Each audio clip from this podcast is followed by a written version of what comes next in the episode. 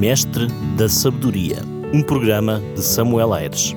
Descubra princípios de sabedoria com o Mestre dos Mestres, Jesus.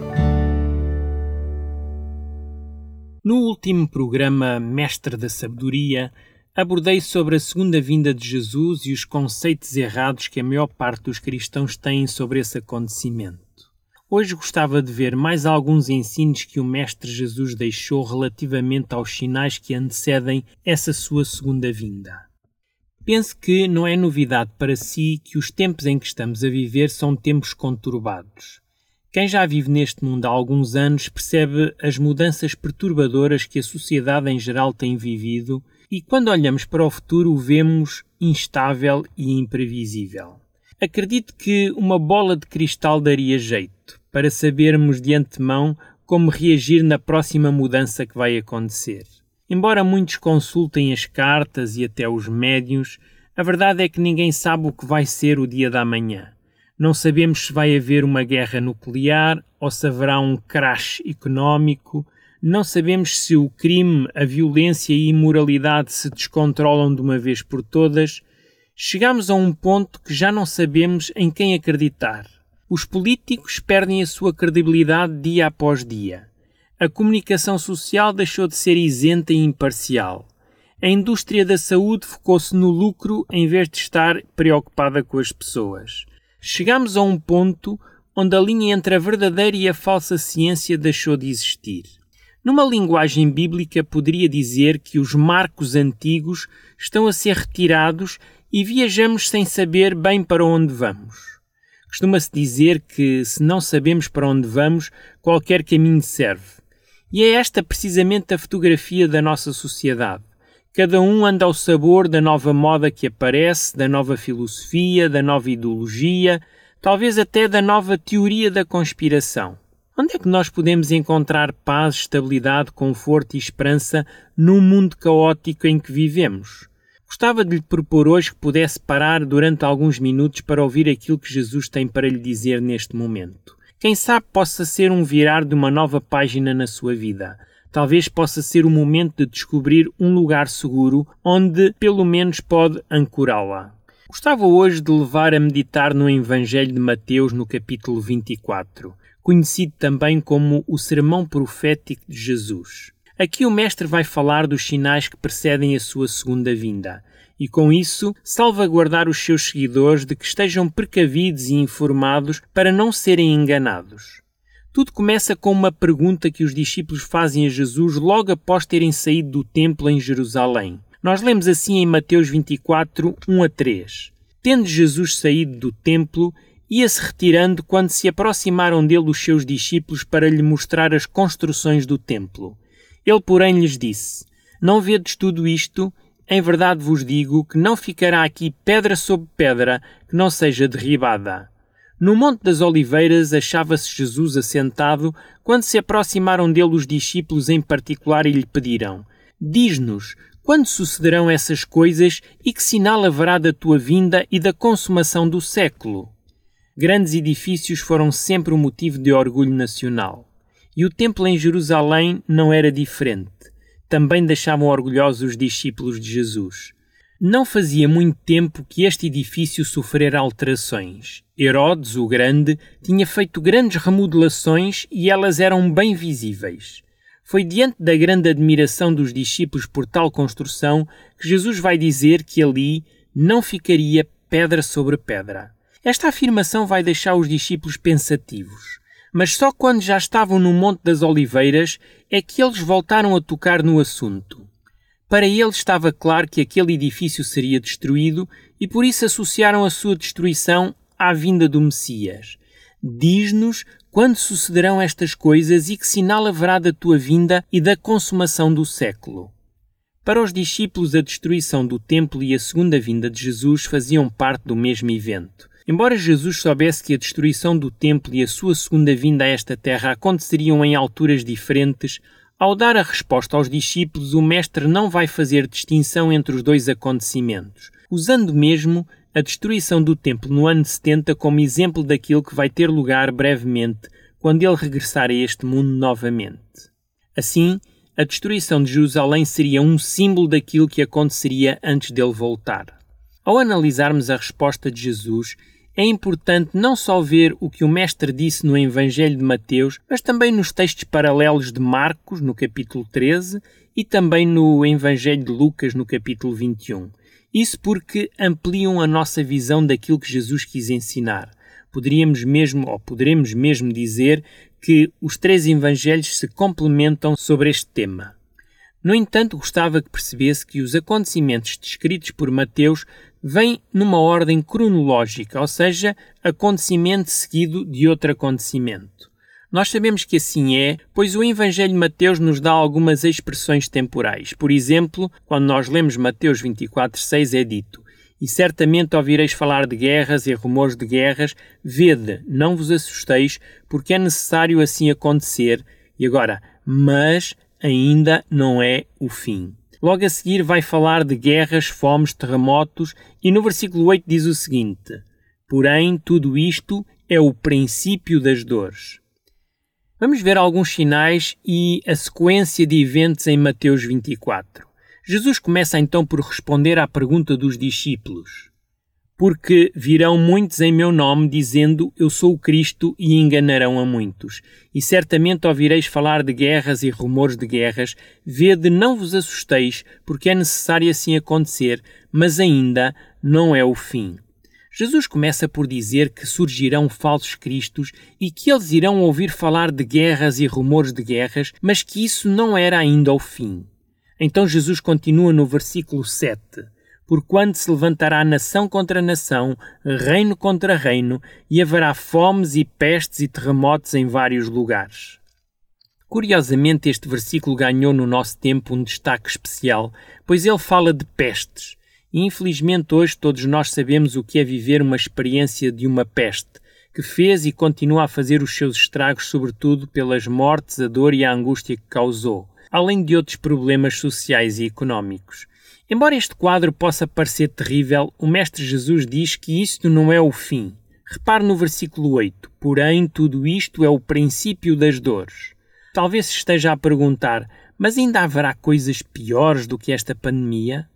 Se continuarmos a ver a resposta de Jesus, vamos perceber que aquilo que vimos até agora não é nada comparado com aquilo que ainda vem. Acompanhe-me agora no paralelismo que vou fazer para entender as próximas palavras de Jesus. Lembra-se que durante a pandemia do Covid houve uma pressão enorme para que os cidadãos se vacinassem. Tudo em prol do bem comum. Embora uma grande maioria das pessoas tenha aderido à vacinação, houve um grupo denominado anti-vacinas que se recusou a fazê-lo. Lembro-me que foram impedidos de entrar e frequentar determinados lugares, perderam direitos, foram criticados, censurados, perseguidos, difamados, dispensados e até despedidos, é verdade. Tudo isso porque não pensavam nem agiam como a maioria dos cidadãos. Veja então o que Jesus vai dizer agora a seguir no versículo 9. Então sereis atribulados e vos matarão, sereis odiados de todas as nações por causa do meu nome. Sabemos bem que ao longo da história e ainda hoje existem pessoas que são perseguidas e martirizadas pela fé que professam em Jesus. Existem países que professar o cristianismo é ser sentenciado à morte. O que Jesus está a dizer é que, de forma generalizada, antes da sua vinda, haverá uma perseguição sobre aqueles que levam o estandarte de Jesus. Não estou aqui a falar do cristão descomprometido, mas do cristão que pretende seguir o que a Bíblia ensina. Falo do cristão que não vive de acordo com as normas e os padrões deste mundo, mas que rema contra essa maré. Se compararmos com o que aconteceu na destruição de Jerusalém, podemos dizer que os cristãos viviam na clandestinidade, pois eram perseguidos e martirizados pela fé que professavam. O mesmo ocorrerá pela segunda vinda de Jesus. Se tivermos em conta o Evangelho de Lucas, Jesus vai mostrar de onde partirá a perseguição. Ora veja, em Lucas 21, no versículo 16 e 17, diz assim: e sereis entregues até por vossos pais, irmãos, parentes e amigos, e matarão alguns dentre vós, de todos sereis odiados por causa do meu nome. Hoje talvez nos pareça estranho que parentes e amigos nos venham nos a entregar para sermos mortos, mas a realidade é que a Bíblia diz que isso vai acontecer.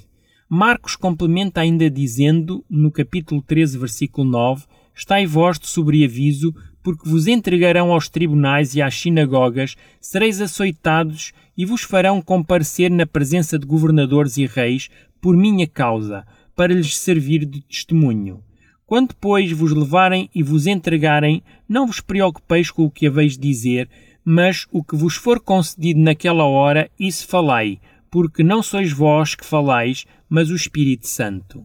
Quando formos levados diante de autoridades, o nosso testemunho será tremendo. Quão importante é conhecer as Escrituras e dedicar-nos agora ao seu estudo. Logo após esta pequena tribulação que os fiéis terão de enfrentar, o livro de Mateus indica o que vai acontecer a seguir. Veja no versículo 10.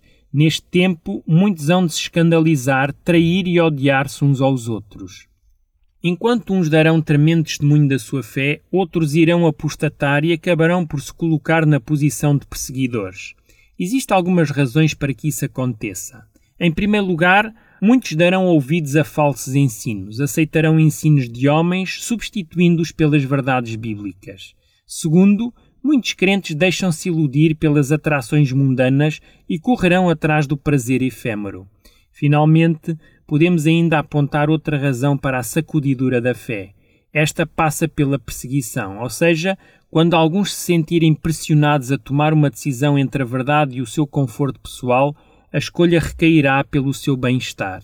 O Mestre ilustra bem esta posição na parábola do semeador, ele diz assim em Mateus 13, 20 e 21: O que foi semeado em solo rochoso, este é o que ouve a palavra e a recebe logo com alegria, mas não tem raiz em si mesmo, sendo antes de pouca duração, e lhes chegando a angústia e a perseguição por causa da palavra, logo se escandaliza.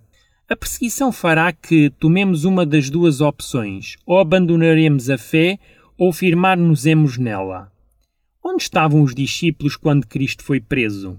Fugiram e esconderam-se cheios de medo. Felizmente, esta atitude foi uma lição de vida, pois, quando mais tarde voltaram a estar numa posição de decisão, acabaram por se manter firmes à palavra do seu Mestre Jesus, preferindo a morte a negá-lo. Já alguma vez imaginou que reação poderá ter se for coagido ou coagida a desistir da sua fé? Imagine que alguém lhe obriga a escolher entre abandonar a fé ou perder a tutela dos seus filhos? Que decisão tomaria? Ou eventualmente se lhe dissessem que, a menos que abandonasse a sua fé, não poderia comprar nem vender? Ou ainda o ameaçassem de prisão ou o arresto dos seus bens? Sabe que estas e outras imposições foram colocadas sobre muitos cristãos ao longo da história. Uns cederam e negaram a sua fé em Cristo, outros, pagando um preço bem alto, se mantiveram firmes. Algo parecido acontecerá antes de Jesus voltar. Já pensou que decisão vai tomar? Jesus continua então o seu sermão profético dizendo o que aconteceria a seguir. Lemos assim no versículo 11: Levantar-se-ão muitos falsos profetas e enganarão a muitos. Estes não são outros que falsos irmãos ou falsos crentes que se afastaram da verdade e agora tentam enganar e desviar os fiéis do caminho certo. Então o Mestre vai continuar no versículo 12: E por se multiplicar a iniquidade, o amor se esfriará de quase todos. Gostava só de parar aqui para salientar algo que eu acho muito importante que Jesus disse. Nós lemos assim: E por se multiplicar a iniquidade. Deixe-me dizer que a palavra iniquidade foi mal transcrita. A palavra grego é anomia, que quer dizer transgressor da lei. Por isso, a tradução certa seria: E por se ter multiplicado a transgressão da lei, o amor de muitos esfriará. Existe a tendência de olhar para este texto e pensar que Jesus aqui está a falar dos ímpios ou dos descrentes, mas na realidade tudo aponta para que Jesus esteja a falar para aqueles que outrora andavam de acordo com a lei de Deus, mas que se desviaram desse caminho. Repare que o que Jesus está a dizer é que o amor de muitos vai esfriar pelo mau exemplo dado por irmãos que agora transgridem a lei de Deus. Por vezes são líderes, homens de grande influência espiritual que apostataram da fé e vivem pior que os descrentes. Infelizmente tenho conhecido ao longo do meu ministério como pastor estrelas que brilhavam para o Senhor Jesus, mas que de um momento para o outro deixaram de brilhar e caíram nos engodos de Satanás. O Novo Testamento fala, por exemplo, de um amigo de Paulo, companheiro de fé, chamado Demas, que amou o presente século e abandonou o Evangelho de Jesus. Infelizmente existem muitos crentes que se deixam iludir pelo canto da sereia, homens e mulheres que outrora brilharam por Jesus, mas que agora vivem em trevas, procuram as vantagens do aqui e agora e esquecem-se que o aqui e agora passa rápido e que o ganho passageiro perde para o ganho eterno. É isso que Jesus vai dizer a seguir no versículo 13. Aquele, porém, que perseverar até ao fim, esse será salvo. Quem é este que persevera até ao fim? É aquele que não segue falsos ensinos, que não abandona a verdade. São aqueles que estão dispostos a sofrer perseguição por causa da justiça. Em Apocalipse, esta palavra preservar aparece mais duas vezes. Por exemplo, em Apocalipse 13, versículo 10, onde lemos aqui está a perseverança e a fidelidade dos santos. Esta citação encontra-se no contexto um pouco antes de se levantar uma perseguição contra os verdadeiros crentes, feita pela besta que sobe da terra. Este poder ali representado perseguirá um grupo fiel de crentes que permanecerá perseverante ou paciente diante de tão severa prova. O segundo texto em que aparece a palavra perseverança é Apocalipse 14, 12. Aqui está a perseverança dos santos, os que guardam os mandamentos de Deus e têm a fé em Jesus. Este texto fala do mesmo grupo que não só passa à prova da perseguição, como rejeita a imposição da marca da besta. Repare que estes perseverantes caracterizam-se por guardar os mandamentos de Deus e ter a fé em Jesus, requisitos segundo Jesus para serem salvos. Pense no que já ouviu. Enquanto uns esfriam no amor por causa da transgressão da lei, Outros fazem precisamente o oposto, perseveram em guardar a lei de Deus. Em qual destes dois grupos acredita que vai pertencer quando Jesus voltar?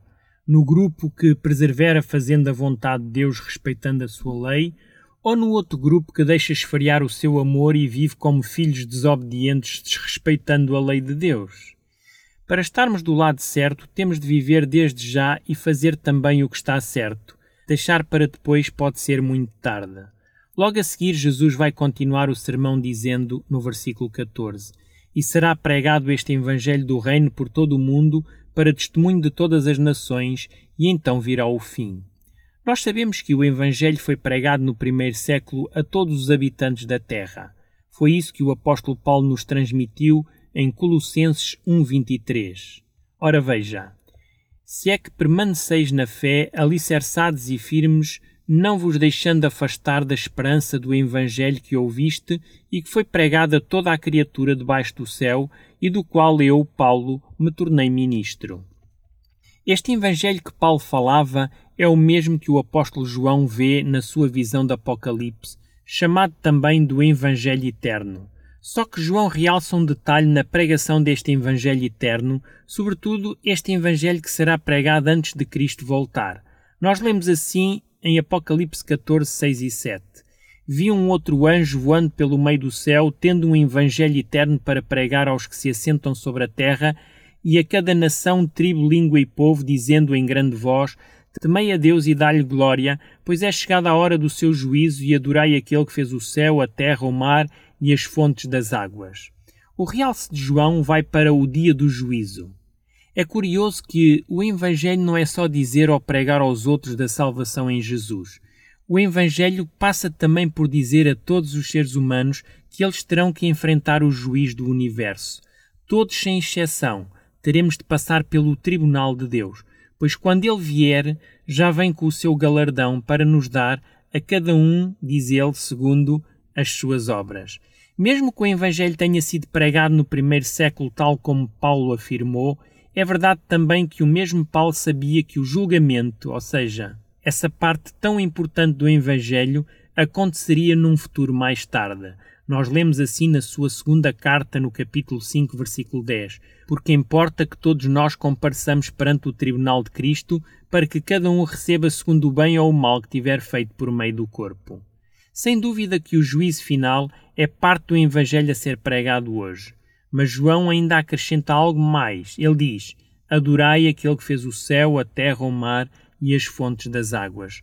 Hoje, além dos cristãos andarem distraídos com respeito ao julgamento de Deus, vivendo como isso não fosse importante, esqueceram-se também de adorar o Deus Criador. E o prezado ouvinte ou a prezada ouvinte perguntará: Mas como assim esquecer de adorar o Criador? Eu adoro o Criador e amo a Deus. Pois é, o Evangelho Eterno fala do juízo e da adoração. Aqui, especificamente, João fala do Deus que criou todas as coisas. Aqui, João dirige-nos para o Deus que criou tudo em seis dias e descansou no sétimo. Tem adorado verdadeiramente o Deus Criador? Lembra-se de eu há pouco ter mencionado que, devido ao incumprimento da lei, o amor de muitos esfriaria e que os que serão salvos serão aqueles que guardam os mandamentos de Deus e têm a fé de Jesus? Pois é, quando o Evangelho for pregado a todo o mundo, Deus terá neste mundo um grupo de verdadeiros adoradores que não só estarão conscientes do julgamento que se desenrola no céu neste momento, assim como obedecem à sua lei, inclusive o quarto mandamento que fala do sábado, que lembra quem é o Deus Criador. Não é por acaso que o próprio mandamento do sábado diz lá para nos lembrarmos deste dia, isto por ser no constante lembrar que não esqueceremos quem é o nosso Criador. Infelizmente, hoje não vou conseguir abordar todos os sinais de Mateus 24, por isso terei de os apresentar no próximo programa. Se há algo que eu gostaria que retivesse desta mensagem de hoje é o facto do Mestre ter tido o cuidado de deixar sinais que nos informam, mas também que nos preparam para a sua vinda. E não esqueça que a verdadeira sabedoria do ser humano não são os conhecimentos científicos que acumulam diplomas, mas saber reconhecer os sinais divinos que iluminam o seu caminho e fortalecem o seu espírito. Aguarde por si no próximo programa. Não perca, pois irei explorar um pouco mais sobre o capítulo 24 de Mateus. Até lá, um forte e grande abraço deste seu amigo pastor, Samuel Aires. Mestre da Sabedoria, um programa de Samuel Aires. Descubra princípios de sabedoria com o Mestre dos Mestres, Jesus.